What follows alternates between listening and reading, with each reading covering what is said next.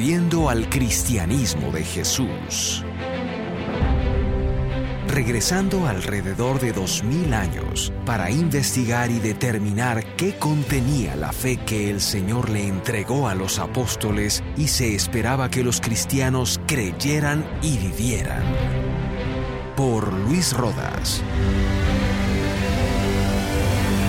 Cuando profundizas un poco en el trasfondo del Nuevo Testamento te encuentras con un aparente problema. ¿Cómo hicieron Mateo, Marcos, Lucas y Juan para escribir sus relatos del Evangelio y, poder no solo contar historias acerca de Jesús de forma exacta, sino aún lo más difícil, poder copiar diálogos y enseñanzas exactas de Jesús? Y lo mismo sucede con Lucas y, y los Hechos de los Apóstoles. Hechos fue escrito alrededor del año 62 después de Cristo. Por lo que Lucas comienza hablando de un hecho que sucedió más de 20 años antes, cuando todavía Jesús no, había ascendido a los cielos.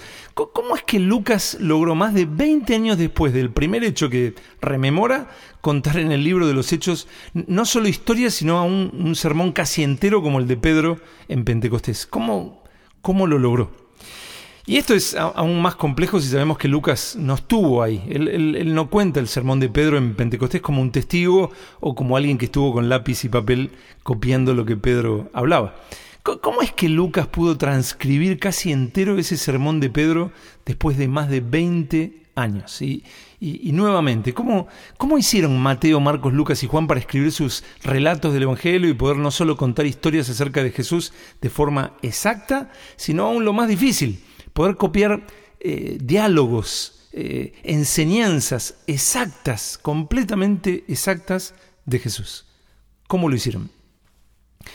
Parte de, la explicación la vimos en el anterior estudio. Estudiamos tres factores en, en el anterior estudio, en el número 5. Primero, pequeños registros de, hechos y enseñanzas. No, no, es nada raro que, como era común, fueran dejando registradas estas cosas en pequeños escritos. Segundo, el contar estas cosas a la iglesia una y otra y otra vez, lo cual va facilitando que queden en la memoria. Tercero, Jesús fue un maestro que no solo enseñó, sino que instó a que sus enseñanzas debían ser recordadas y, y él promovió la, memorización. Por esto sus discípulos pueden haber continuado pensando que era importante que registraran absolutamente todo lo que, lo que ellos vivían. Pero, aún pensando en todo esto, sin duda, sin lugar a duda, es muy difícil pensar que hayan podido anotar rápidamente o recordar toda una larga enseñanza como la del Sermón del Monte por ejemplo. ¿Cómo, cómo hicieron Mateo, Marcos, Lucas y Juan? las cartas posteriores eran Pablo o Pedro o Juan hablando acerca de, alguna situación particular, pero, pero ¿cómo hicieron Mateo, Marcos, Lucas y Juan para crear un registro exacto de lo que Jesús les confió?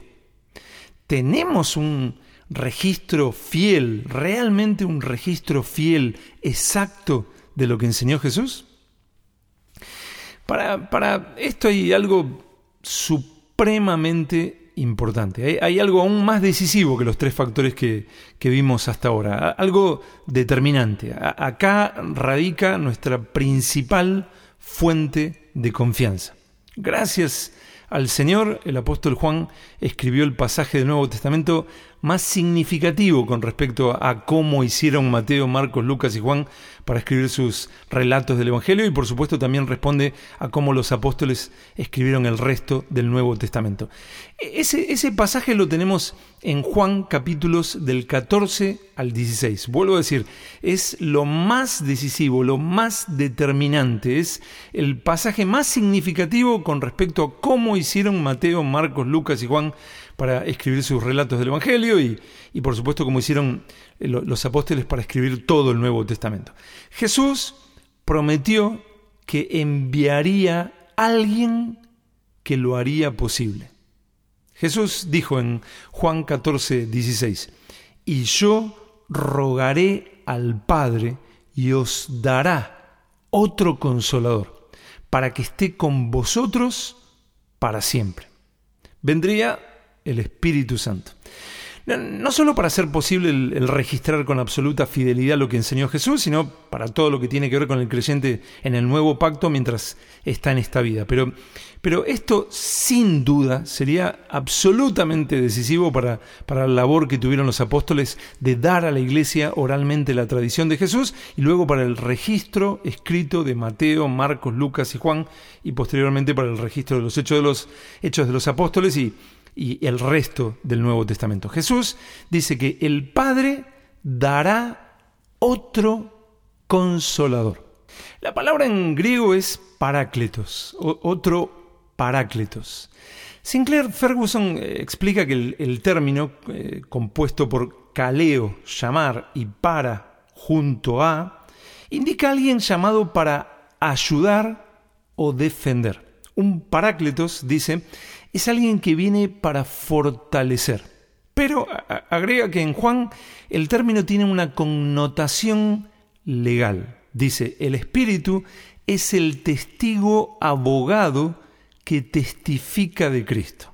El abogado o consejo de defensa, eh, dice Sinclair Ferguson, el abogado o consejo de defensa buscado por un acusado no era un profesional altamente preparado, sino alguien que lo vindicaría diciendo la verdad o testificando la verdad. Alguien cuya relación con el acusado le permitiese hablar con autoridad. Un amigo íntimo. La, labor de abogado en esa época no, se trataba de alguien que sabía mucho de leyes y buscaba el, recoveco de la ley para lograr la inocencia de su cliente como, un abogado hoy en día, sino alguien, como en muchos casos, un abogado hoy en día, sino alguien que, conocía bien, se trataba de alguien que conocía bien a la otra persona y podía testificar sobre él. Como, como la palabra en griego bien lo, lo indica, es alguien que se para al lado de alguien y habla por él. Por esto, agrega Sinclair Ferguson, frente a este trasfondo, el espíritu está idealmente preparado para ser el principal testigo de Cristo porque fue compañero íntimo de Jesús a lo largo de su ministerio. Como escribió el pastor del siglo IV, Basilio de, Cesarea, el Espíritu Santo fue el compañero inseparable de Cristo. El compañero inseparable de Cristo. y agrega, toda la actividad de Cristo se desarrolló en la presencia del Espíritu Santo. Sinclair Ferguson agrega algo muy importante. Cuando dice, cuando viene a los cristianos para morar en ellos, lo hace como el Espíritu Espíritu de Cristo, de forma que poseerlo es poseer al propio Cristo. Aquí Juan refleja la, promesa de Jesús. El Padre daría otro Parácletos. Ahora, ¿por qué dice otro Parácletos? Al decir otro, refleja que ya había alguien cumpliendo esa misión. La, palabra en griego para otro, según Paul Engs, enfatiza la, la idea de otro de la misma clase. Donald Carson explica que acá Jesús está prometiendo un paráclito que es en esencia del mismo tipo que él. En este pasaje de Juan capítulos del 14 al 16, Jesús anuncia que se va y este anuncio de su partida tiene un, lugar muy importante dentro del pasaje. En el principio del pasaje, en Juan 14 versículos 2 y 3, Jesús dice, voy pues a preparar lugar para vosotros. Y si me fuere y os preparar el lugar, vendré otra vez. Es en este contexto en el que anuncia su partida, donde Jesús dice que vendrá otro Parácletos, y dos versículos después dice, no os dejaré huérfanos. Juan 14, 18. Recordemos que Jesús es el logos de Dios, la, la máxima expresión fiel de Dios, el testigo fiel y verdadero Apocalipsis 3:14. Por esto en el relato de Juan del Evangelio Jesús le dice a Poncio Pilato, yo para esto he nacido y para esto he venido al mundo, para dar testimonio a la verdad. Todo aquel, todo aquel que es de la verdad, oye mi voz. Eso está en Juan 18:37. Llamativamente la copia del Nuevo Testamento más antigua que tenemos es un pequeñísimo papiro llamado P52 de, alrededor del año 125 después de Cristo, que contiene casi exclusivamente parte de estas palabras que acabo de leer. Yo para esto he nacido y para esto he venido al mundo, para dar testimonio a la verdad. Jesús sintetiza su misión como un dar testimonio a la verdad o testimonio de la verdad. Y el hecho de que justo la porción más antigua que tenemos del Nuevo Testamento hable de eso parece como resaltarlo. Todas las traducciones coinciden que se refiere a que Jesús vino a dar testimonio de la verdad. Él vino como testigo de la verdad. Así Juan asegura en el comienzo de su relato del Evangelio que la gracia y la verdad vinieron por medio de Jesús. Juan 1.17.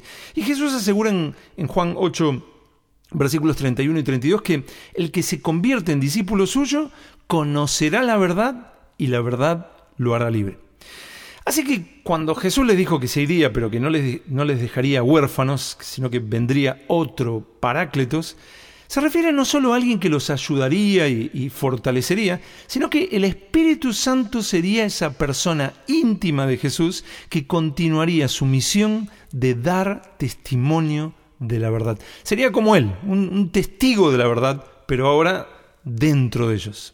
E, ese otro Parácletos trabajaría poderosamente al lado suyo para que los apóstoles pudieran dar la tradición de Jesús de Jesús fielmente y luego para que la iglesia pueda testificar esa tradición de Jesús generación tras generación tras generación.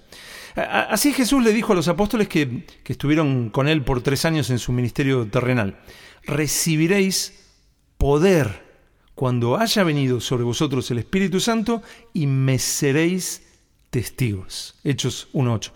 Y Hechos 4.33 cuenta cómo esto se cumplió. Dice, con gran poder los apóstoles daban testimonio de la resurrección del Señor Jesús. Pedro escribe acerca de él mismo, contando de él mismo, y, dice, yo, testigo de los padecimientos de Cristo. Primera de Pedro 5.1. Juan no solo dijo en su relato del Evangelio que él vio y daba testimonio de cómo traspasaron a Jesús con una, con una lanza, sino que años después explicó en Apocalipsis 1.9 que estaba en la isla de Patmos por causa de la palabra de Dios y el testimonio de Jesucristo. Y cuando Jesús se le aparece a Pablo en el camino a Damasco, Jesús le, le, dice a Pablo, para esto he aparecido a ti, para ponerte por ministro y testigo de las cosas que has visto y de aquellas en que me apareceré a ti. Hechos 26, 16.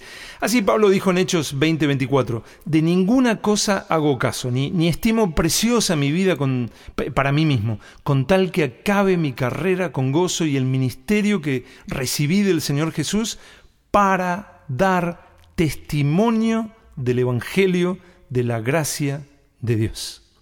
La misión de los apóstoles fue dar testimonio de la tradición de Jesús y el Espíritu Santo estuvo en ellos dando ese testimonio eh, en su mismo interior para que ellos dieran el testimonio a la iglesia y el mundo. Y así nosotros, basados en su testimonio, basados en la verdadera tradición de Jesús, podamos dar testimonio también. Por esto Pablo le, escribió a Timoteo, no te avergüences de dar testimonio de nuestro Señor segunda de Timoteo 1.8, y, y, no solo se lo dice a Timoteo, sino que eh, en las escrituras nos lo dice también a nosotros, por supuesto. No, no te avergüences de dar testimonio de nuestro Señor. Y el apóstol Juan dice en Apocalipsis 12.17 que Satanás odia a los que guardan los mandamientos de Dios y tienen el testimonio de Jesucristo.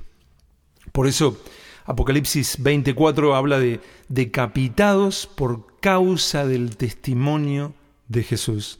Pero en Apocalipsis 12:9 el apóstol Juan afirma con toda claridad que la iglesia vence a Satanás y todo su odio por medio de la sangre del cordero y de la palabra del testimonio de ellos. Gloria a Dios, gracias a Dios, porque tenemos el testimonio de Jesucristo. Y no solo tenemos el testimonio de Jesucristo, sino que el ángel de Apocalipsis 19:10 le dice a Juan, yo soy consiervo tuyo y de tus hermanos que retienen el testimonio de Jesús. Esa es la iglesia. Tenemos el testimonio de Jesús y somos de los que retienen el testimonio de Jesús.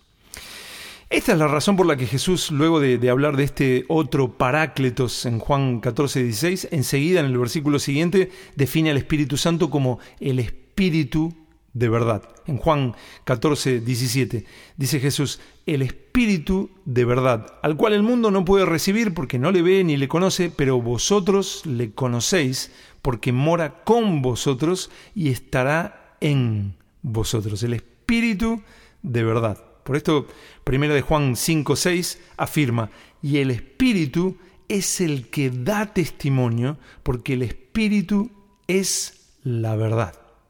Y luego en Juan 14 Jesús afirmó que, ese otro parácletos, el Espíritu de verdad, sería, sería verdaderamente la clave en este proceso de comunicar la tradición de Jesús. Él los guiaría sobrenaturalmente para esto. Juan 14, 26 dice, Jesús hablando en Juan 14, 26, dice, más el consolador el Espíritu Santo, a quien el Padre enviará en mi nombre, Él os enseñará todas las cosas y os recordará todo lo que yo os he dicho. Vuelve a mencionar esa palabra en griego, Parácletos, el Espíritu Santo, a quien el Padre enviará en mi nombre, Él os enseñará todas las cosas y os recordará todo lo que yo os he dicho. Acá vemos la, operación del Espíritu Santo tanto en la enseñanza como en el ayudar a, recordar. Él os enseñará todas las cosas y os recordará todo lo que yo os he dicho. Por supuesto que el Espíritu Santo testifica la verdad en cada generación y nos enseña y, nos ayuda a recordar la, tradición de Jesús a todos los creyentes. Pero, pero acá Jesús le habla a sus apóstoles primeramente. lo sabemos porque está con ellos, eh, hablándole a ellos puntualmente, pero, pero aparte también porque les dice, os recordará todo lo que yo os he dicho. Ellos eran testigos de Jesús, pero el Espíritu de verdad, el que da testimonio, los ayudaría a dar ese testimonio acerca de Jesús. Jesús continúa hablando de, esto mismo un poco más adelante en el pasaje, en Juan 15, versículos 26 y 27. Dice, pero cuando venga el consolador a quien yo os enviaré del Padre, el Espíritu de verdad, el cual procede del Padre, Él dará testimonio acerca de mí y vosotros daréis testimonio también, porque habéis estado conmigo desde el principio. Lo, ven, primeramente está hablándole a, sus apóstoles, y vosotros daréis también testimonio, y vosotros daréis testimonio también, porque habéis estado conmigo desde el principio. Juan 15, 27. Aquí vemos que, el Espíritu de verdad no, solo les recordaría la, enseñanza de Jesús y les explicaría lo, que les enseñó Jesús, sino que como ya había anticipado en Juan 14, 26, cuando les dijo, Él los enseñará todas las cosas, ahora agrega que tomará de lo de Jesús mismo y se lo revelará a ellos. En Juan 16, versículos del 12 al 15, Jesús les dice, aún tengo muchas cosas que deciros aún tengo muchas cosas que deciros, pero ahora no las podéis sobrellevar. Pero cuando venga el Espíritu de verdad, Él os guiará a toda la verdad, porque no hablará por su propia cuenta, sino que hablará todo lo que oyere y os hará saber las cosas que habrán de venir. Él me glorificará, porque tomará de lo mío y os lo hará saber. Todo lo que el Padre, todo lo que tiene el Padre es mío, por eso dije que tomará de lo mío y os lo hará saber. Acá, de pronto, en el versículo 12, en, Juan 16, 12, Jesús hace una afirmación que abre nuevas expectativas, porque dice, aún tengo muchas cosas que deciros, pero ahora no las podéis sobrellevar. O sea, tengo cosas para decirles, pero ahora en el presente no las pueden sobrellevar. Esto quiere decir que Jesús no les había entregado la plenitud total de la fe cristiana, sino que algunas cosas aún no se las había comunicado porque todavía no eran capaces de sobrellevarlas. Sería demasiado para ellos en ese momento, pero qué importante que ellos lo tuvieran en cuenta. Hay, un pero de Jesús. Pero cuando venga el Espíritu de verdad, Él os guiará a toda la verdad. El Espíritu Santo completará en su relación con ellos lo, que lo que le falta de la enseñanza cristiana. Aún tengo muchas cosas que deciros, pero ahora no las podéis sobrellevar. Pero cuando venga el Espíritu de verdad, Él, él os guiará a toda la verdad.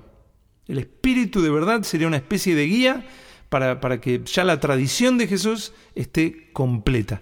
Toda la verdad. Esto era importante que, lo supieran ellos y es importante que lo sepamos nosotros sin lugar a dudas. Primero, esto nos explica el, por qué se tardó tanto en crear los relatos del Evangelio. Se cree que el primer relato del Evangelio que tenemos es el de Marcos y, por un testimonio de Papías de, de, alrededor del año 120 después de Cristo, sabemos que Marcos fue dejando por escrito lo que Pedro enseñaba.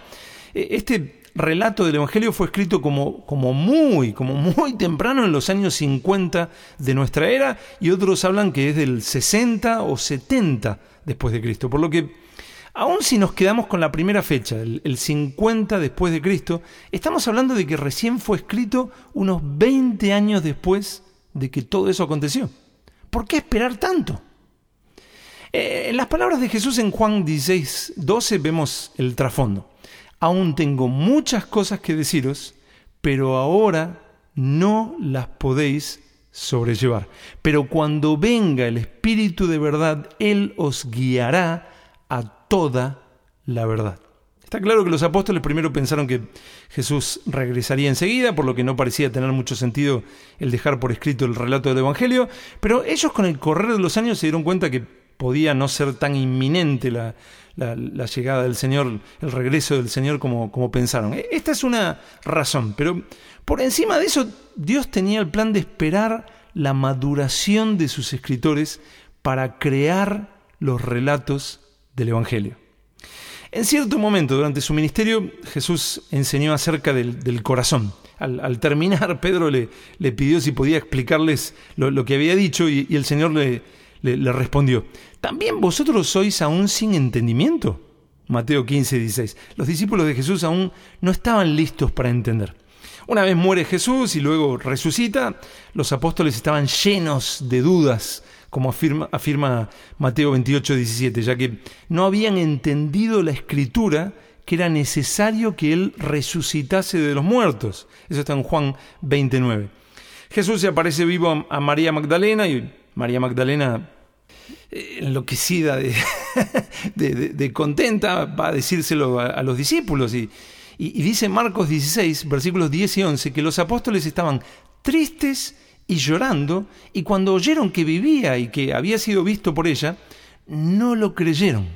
De, hecho, hasta pensaron que ella se había vuelto loca, según Lucas 24, 11. Lo único que estaban haciendo era esconderse encerrados por miedo de los judíos, según Juan 20, 19. Luego Jesús se apareció a unos discípulos, pero no tan cercanos como los once, según Lucas 24, 33.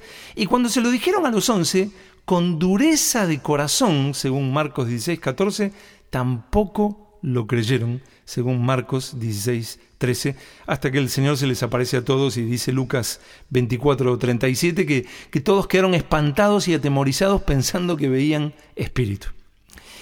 En el momento de morir Jesús y resucitar los apóstoles eran principiantes que podían transmitir a otros lo que habían aprendido de Jesús, pero que a la hora de transformar todo eso en el registro para todas las generaciones necesitaron la maduración de décadas. En el caso de Juan, su relato del Evangelio necesitó ni más ni menos que alrededor de 60 años. Los apóstoles necesitaron tiempo para, para, poder asimilar todo lo que habían vivido y todo lo que habían escuchado de Jesús. Tiempo para asimilarlo, entenderlo y, y, que el Espíritu Santo pudiera ayudarles a madurar todo lo aprendido y que el Espíritu Santo hubiera completado lo que les faltaba. Los apóstoles transmitieron por escrito lo que Jesús les dio una vez que habían crecido junto a ellos. Una vez que habían madurado en esa fe que Cristo les había entregado. E-, ellos, ellos, no fueron como una especie de hipnotizado que solo transmite lo que se le dice. La fe primero pasó por, por su más profundo interior, volviéndose una plena realidad en sus vidas.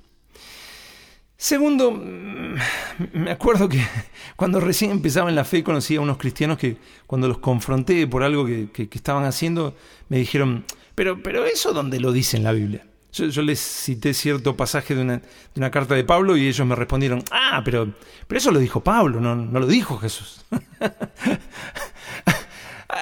Aunque esto está claro que fue una situación inocente de algunos cristianos nuevos, a veces es repetido por personas con mucha influencia dentro de, círculos cristianos.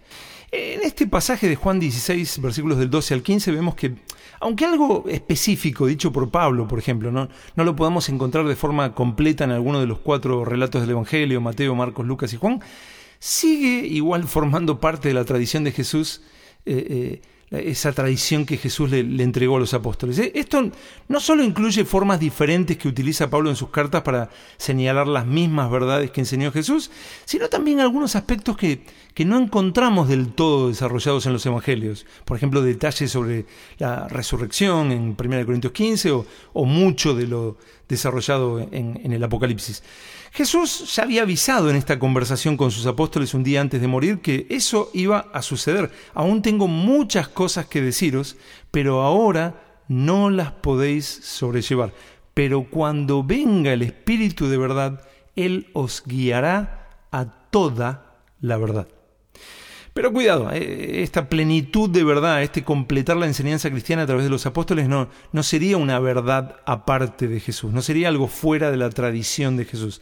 Aunque Jesús no lo hubiera enseñado de forma desarrollada en sus enseñanzas terrenales, aún formaría parte de la tradición misma de Jesús. Jesús dio a veces apenas pequeños resúmenes de ciertas cosas y, y, luego el Espíritu Santo guió a los apóstoles para el desarrollo y comprensión de esos pequeños resúmenes dados por Jesús. Pero vuelvo a decir, el Espíritu Santo no los guiaría a algo fuera de la tradición de Jesús. En este versículo de, Juan 16, 13, el Señor agrega, Él os guiará a toda la verdad porque no hablará por su propia cuenta, sino que hablará todo lo que oyere.